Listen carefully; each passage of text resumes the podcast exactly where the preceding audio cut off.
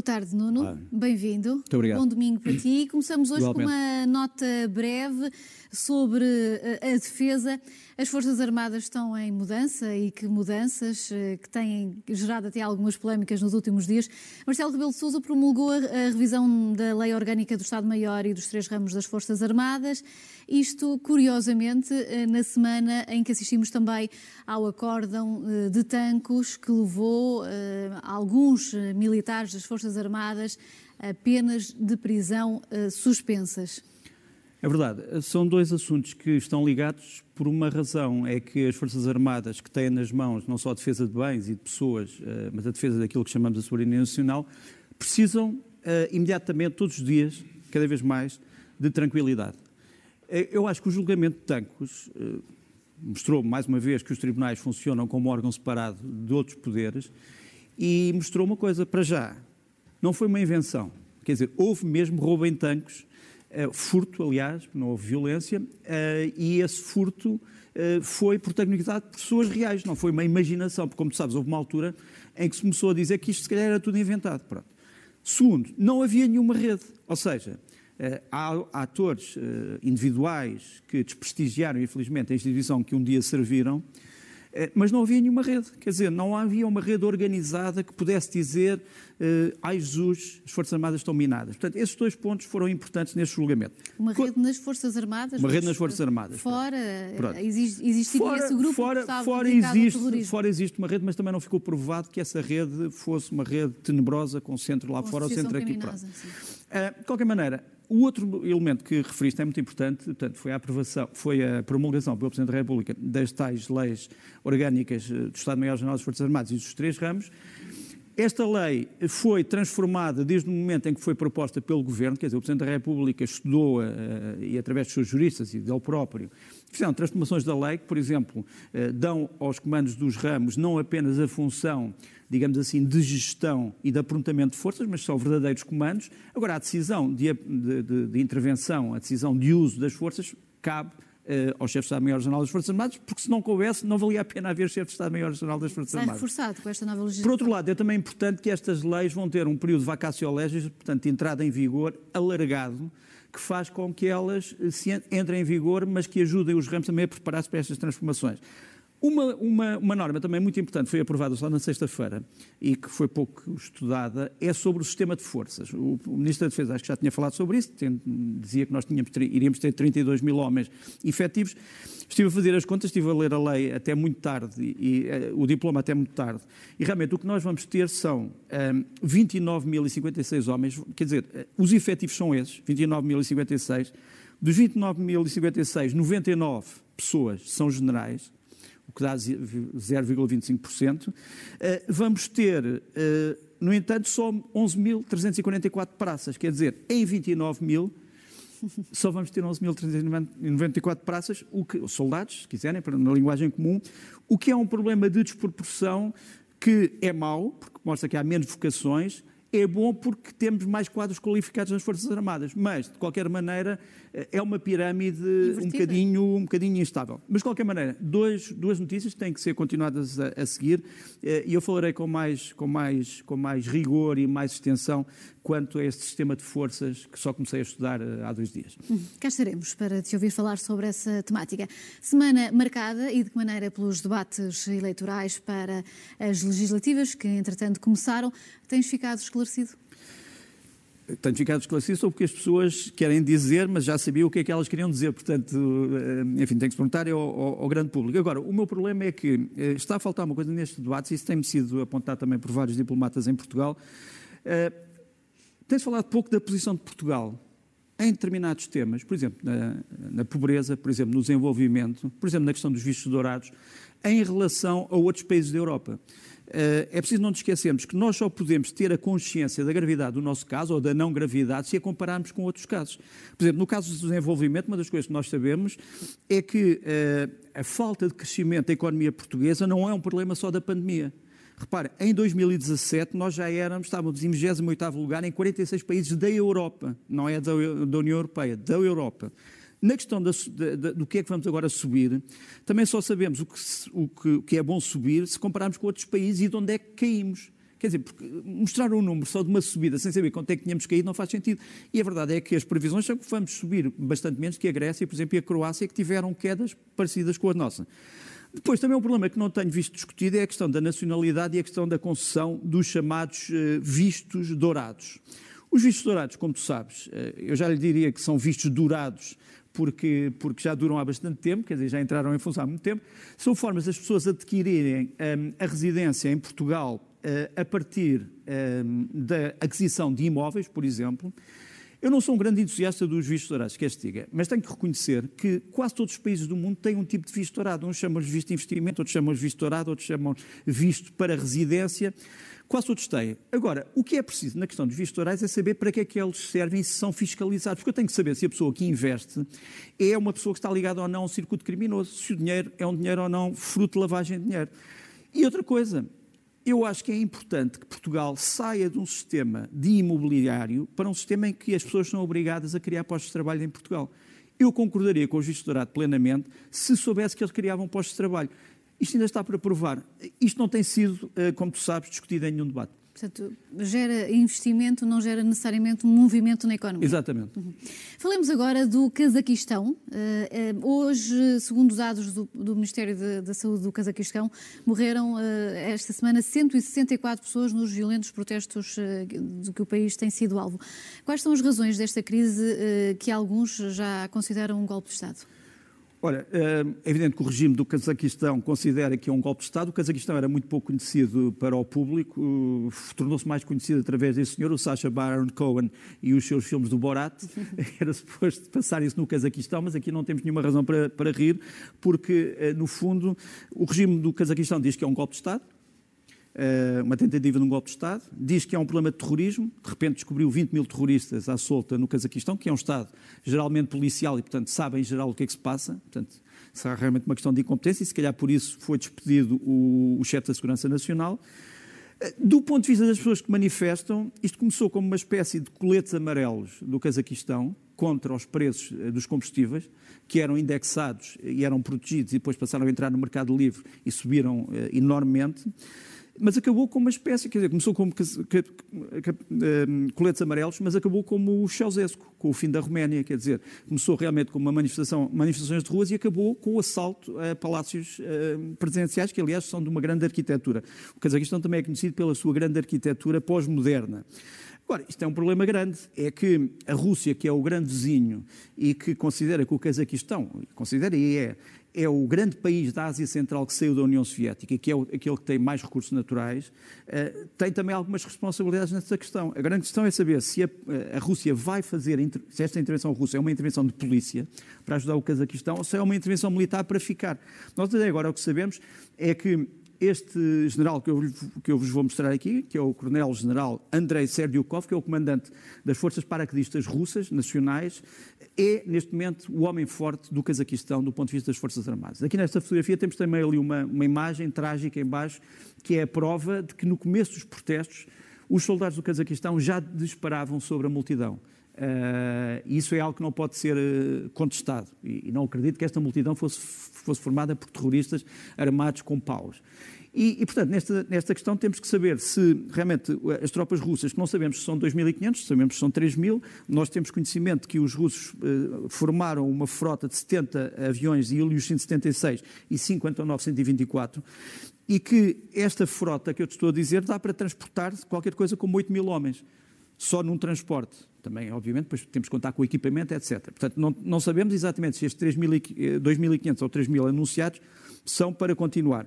A verdade é que a, a Rússia uh, explicou aos Estados Unidos que isto é uma questão de segurança interna, os Estados Unidos dizem que se calhar os meios são excessivos, mas a verdade é que os protestos não eram só os protestos pela gasolina. Os protestos são também contra o regime, porque não te esqueças que o fundador deste regime, um senhor chamado um, Nur Sultan uh, Nazarbayev, estava no poder há 30 anos. E só há pouco tempo é que passou uh, o poder para uma outra pessoa, que era o atual presidente, num mecanismo eleitoral que não existiu praticamente, porque as eleições no Cazaquistão têm uma curiosidade, é que geralmente são ganhas pelo partido no poder por 100%. Um, e, portanto, é deste país que estamos a falar. Um, agora, que isto é uma, uma notícia perturbante para o equilíbrio europeu de forças, sem dúvida. Sem dúvida, e o número de mortos eh, é de facto assustador. Bases da NATO no Iraque e no leste da Síria que foram novamente atacadas, não é o é, tema que se segue. Olha, mas, mas eu, há um tema que, que saltámos, que era um tema importante, um, provavelmente a culpa é minha, no alinhamento, que é o, o tema dos, das conversações que vão começar neste momento na Europa entre a Rússia e uh, vários países europeus e os Estados Unidos. Quer dizer, nós no fundo vamos ter uh, uma semana decisiva de negociações. Um, essa semana decisiva é uma semana que começou, uh, para quem não tivesse notado, com uma declaração dos N5, são os cinco países de, do Conselho de Segurança da ONU que têm armas nucleares, e que disseram não vamos usar armas nucleares nunca, prometemos. A China, a Rússia, os Estados Unidos, o Reino Unido e a França prometeram, os cinco, nunca usariam armas nucleares. Não disseram que se iam livrar delas, mas dizem nunca as vamos usar. Pronto. Uh, foi uma declaração importante. E depois há estas, estas conversas, vão começar, começaram, ou vão começar hoje à noite em Genebra, com um jantar, vão começar amanhã de uma forma executiva entre os Estados Unidos e a Rússia. Depois passamos para Bruxelas, onde a Rússia vai encontrar-se com a NATO, não, não apenas com os Estados Unidos, mas com a NATO, e depois vamos ter uma reunião entre a Rússia e a OSCE. Entretanto, tivemos uma visita muito importante do chefe da diplomacia europeia, José Borrell, eh, à fronteira, praticamente, entre a Ucrânia e a Rússia, entre as forças russas e as forças ucranianas eh, que estão em Luhansk. Estas são fotografias impressionantes porque nos podem fazer lembrar a questão da divisão europeia no tempo do Muro de Berlim. E a verdade é que este é um dos problemas que vai hoje ser discutido e que vai amanhã ser discutido. Como é que nós saímos de uma Ucrânia dividida para uma Ucrânia unida e não ameaçada? Isso faz parte do centro das negociações. Agora, quem estiver à espera de grandes progressos nestes contactos, uma grande revolução diplomática que se desiluda, não parece que vamos dar grandes passos, mas o facto de já se estar sentado à mesa e não se fazerem ameaças militares já não é mau. Quer dizer, a Rússia e o chamado Ocidente estarem sentados à mesa e nem estar sentados à mesa nesta semana é importante e por isso é que eu lhe chamo semana decisiva. Uhum. E agora sim, vamos então retomar o tema de há pouco, já sim. repusemos aqui de novo o alinhamento e dizia eu que as bases da NATO no Iraque eh, e também no leste da Síria foram novamente atacadas. Queres explicar-nos eh, a razão de ser destes novos ataques? Olha, a razão essencialmente é uma, eh, é essencialmente o ano sobre a morte do general iraniano, como tu sabes, eh, foi morto no Iraque, acusado pelos americanos de estar a preparar uma série de atentados terroristas contra, contra, contra os Estados Unidos. Portanto, é um ano do general Suleiman ter sido morto. Isto foi celebrado, entre aspas, entre aspas, pelos ataques. Os ataques foram feitos por milícias iranianas e, e uma das pessoas que neste momento vai ter que, de certa forma, coordenar uh, o pensamento entre a NATO e os Estados Unidos é este homem que uh, mostro nesta fotografia. Uh, é o general Mike Harry Kurilla, que neste momento é o novo comandante, acaba por ser nomeado do CENTCOM. O CENTCOM é o Comando Central dos Estados Unidos que controla também o Médio Oriente. E ali embaixo tens uma das imagens de um dos ataques que foi feito nos últimos dias por drones a uma base aérea próxima de Bagdade.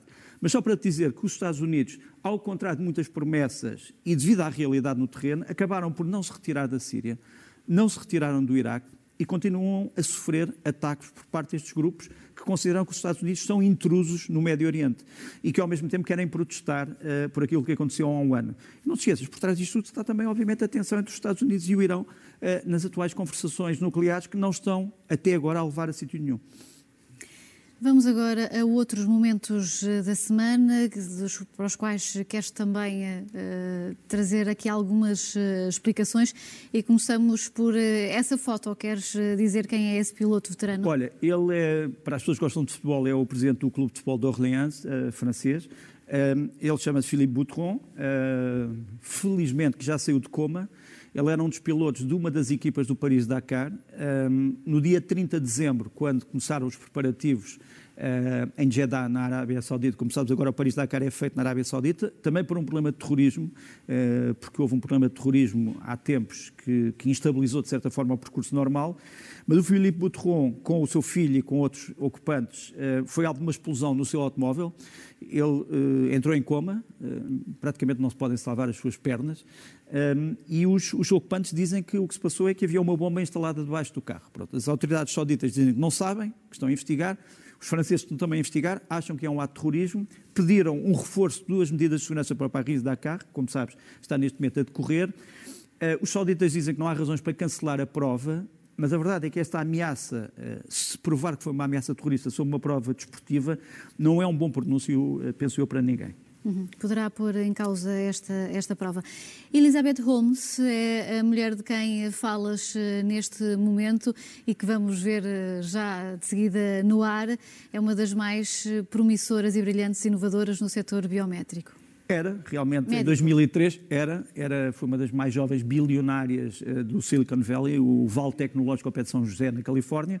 Uh, ela foi considerada, talvez, o grande cérebro das ciências biométricas, porque tinha inventado segundo ela dizia, através do seu, do seu, da sua plataforma empresarial a Teranos, tinha inventado uma caixa em que punhas no fundo da mão, analisava-te uma gota do teu sangue e conseguia descobrir todas as doenças que tu sofrias. Uh, ela dizia que essa máquina chegava a detectar 200 doenças. Depois acabou por dizer que não era bem assim, mas a verdade é que ganhou dinheiro para a sua, para a sua empresa publicitando um, um produto que não existia.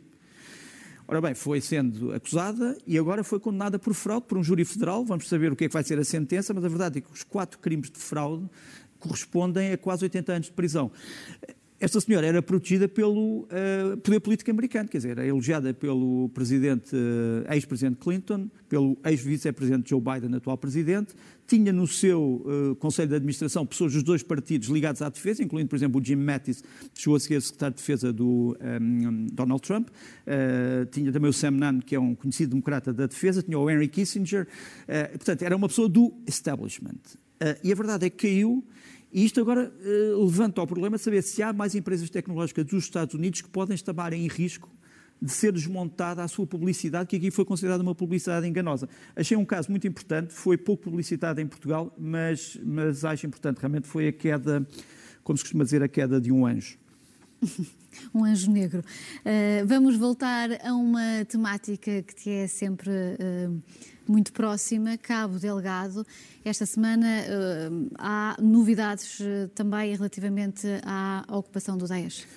Ah, infelizmente, aquilo que nós receávamos era que o Daesh de Moçambique deixasse de atacar militares e polícias e começasse a atacar só civis. Não só aconteceu, como neste momento o Daesh faz comunicados a alegrar-se por atacar casas civis e por matar os chamados cristãos. Portanto, fazem comunicados e foram feitos esta semana, o que mostra que este conflito está a transformar mais naquilo que aconteceu no Congo. Quer dizer, a República Democrática do Congo tem tido ataques uh, incríveis contra civis pelo mesmo grupo que ataca em Moçambique, e, e se isto se degenerar outra vez, não no ataque a forças de segurança, mas no ataque a populações civis, uh, era a pior notícia para, para Moçambique. Entretanto, soubemos, através de fontes sul-africanas, que os sul-africanos estão a pensar reforçar o seu contingente em Moçambique, em Cabo Delgado, com mais helicópteros. Uma das coisas que se descobriu é que há muito poucos helicópteros para esta guerra e sem helicópteros, num terreno tão difícil, é muito, é muito difícil uh, poder ganhá-la. Nesta fotografia que estávamos aqui a mostrar uh, e que é importante, há um elemento que eu não salientei na semana passada que devia ter salientado. Eu falei das várias forças armadas portuguesas que estão em Moçambique, a treinar as forças especiais moçambicanas, mas esqueci-me que também estão outras forças, não forças armadas. Por exemplo, a GNR, eh, o Grupo de, de Intervenção e Operações Especiais da GNR, o GIOE, está também no terreno. Temos aqui um oficial a treinar forças especiais moçambicanas, e só para dizer que isto tem sido um esforço muito grande da parte da estrutura de defesa e segurança portuguesa, talvez a maior missão militar desde, praticamente desde 1974, uh, excluímos obviamente a, a, intervenção na Bósnia e o NOMOS, e, e é bom que os portugueses saibam que Portugal está a fazer todos os possíveis para formar um novo exército moçambicano que trate dos direitos humanos, mas que seja também eficiente. Uhum. E agora estou a olhar aí para os livros que nos trazes. Eh, vamos eh, ver são muitos. quais são as. Eh, são muitos. O tempo está mal, portanto é, é bom ficar em casa a ler. Olha, bons livros, o que é que nos trazes? Para já, a edição em português, exemplar, a responsabilidade do Federico Lourenço, As Bucólicas de Virgílio. Virgílio foi um dos primeiros grandes poetas do Ocidente, do mundo helénico, as bucólicas são, são um excepcional tratado de, de verso, quer dizer, é, é o verso feito arte e feito ciência.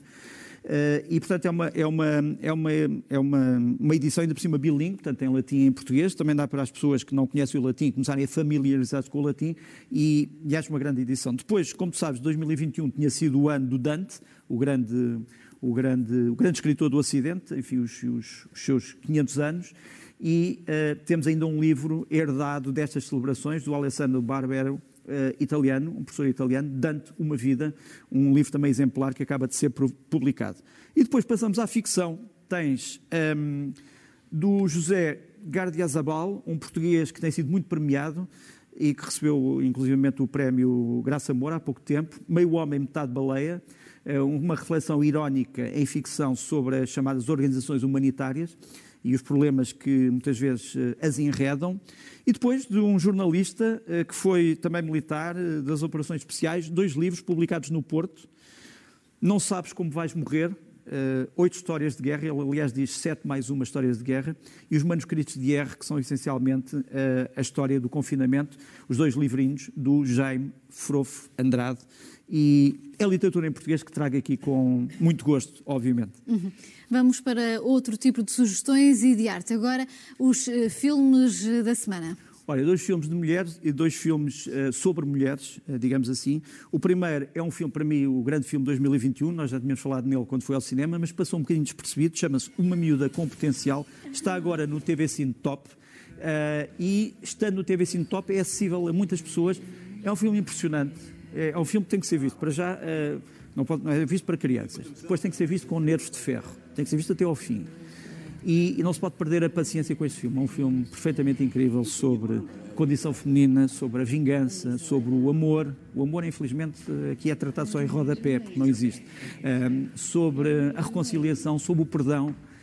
Uh, e é um filme que eu recomendo, enfim, para todos, não às crianças, obviamente, mas a todos os outros. É um filme inteligente, que é uma coisa que também às vezes falta. O outro filme uhum. é uma um miúda fi... com potencial. é verdade, uma miúda com potencial. Um, não vou contar a história, obviamente. A outra história é uma história dramática, aparentemente baseada numa coisa que se passou mesmo no Irão, um filme iraniano, chama-se O Perdão. Uh, imagina uma mulher uh, na atual sociedade iraniana que perde o, o, marido e o marido foi condenado à morte e foi executado. E isto é a luta da mulher para ter justiça, para, por um lado, para provar que o marido não era culpado, segundo, para poder sobreviver num clima económico em que ela não vai ter direito a nada. E depois explicar à filha o que é que aconteceu ao pai. E tudo isto num Irão que continua a ter problemas graves da relação entre homens e mulheres e a condição feminina. Uh, o Perdão estreia em todos os cinemas de Portugal uh, para a semana e é um filme que vale, obviamente, a pena. E vamos agora às sugestões da semana no que diz respeito à música. Uh, e uh, estou a ver, está antiga, Olha. com um álbum na mão. É verdade. Olha, isto saiu. Eh, quanto a isto, não vamos ter a música, vamos só ter a imagem, depois ao outro vamos ter a música. Uh, isto é do Jorge Muniz, um pianista português e compositor. lançou agora o Cinematec. Uh, em LP CD, eu trouxe aqui o, o LP, porque eu já tenho algumas, não é? tenho algumas assim, saudades. É, repara, uma obra dessas na mão. O, o, LP, o LP tinha a vantagem, para já, de ter um formato que se podia tocar, depois tinha os nomes dos intérpretes, tinha os instrumentos, às vezes aqueles que tinham poemas tinham a parte lírica.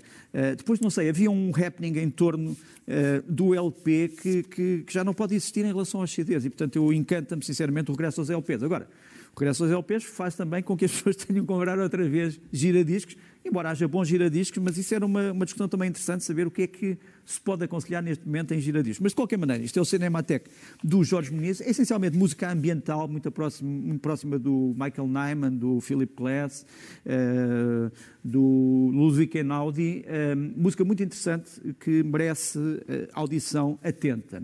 Uhum. E para Mas, terminarmos, e para terminar, e para terminarmos esta mesa está muito ocupada, está totalmente ocupada, mas para terminarmos, temos este senhor, Mário Pacheco. É o Mário Pacheco? Mário Pacheco é um dos grandes intérpretes da guitarra portuguesa, muito ligado ao fado, mas também à reinterpretação do Carlos Paredes. Um, e agora vem com um CD que se chama Livre, em que ele se liberta, entre aspas, da sua tradição e vai tocar com pessoas de outros estilos. Por exemplo, o Jacques Morellenbaum, um grande violoncelista brasileiro que é conhecido pela bossa nova e também o Ruben Alves, que nos aparece aqui, mas portanto o livro do Mário Pacheco que podemos ouvir um, é para mim o grande lançamento atual.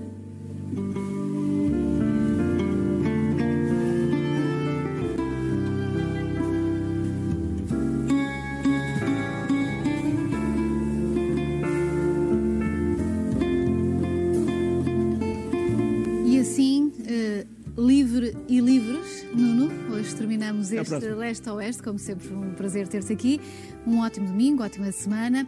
E também nós terminamos mais um bloco informativo. Continuo desse lado, na companhia da SIC Notícias, à hora certa, uma nova atualização das notícias que, no entanto, estão em permanência atualização também nos sites eh, da SIC Notícias e do Expresso, os novos sites que permitem a continuação da liberdade de imprensa. Até já.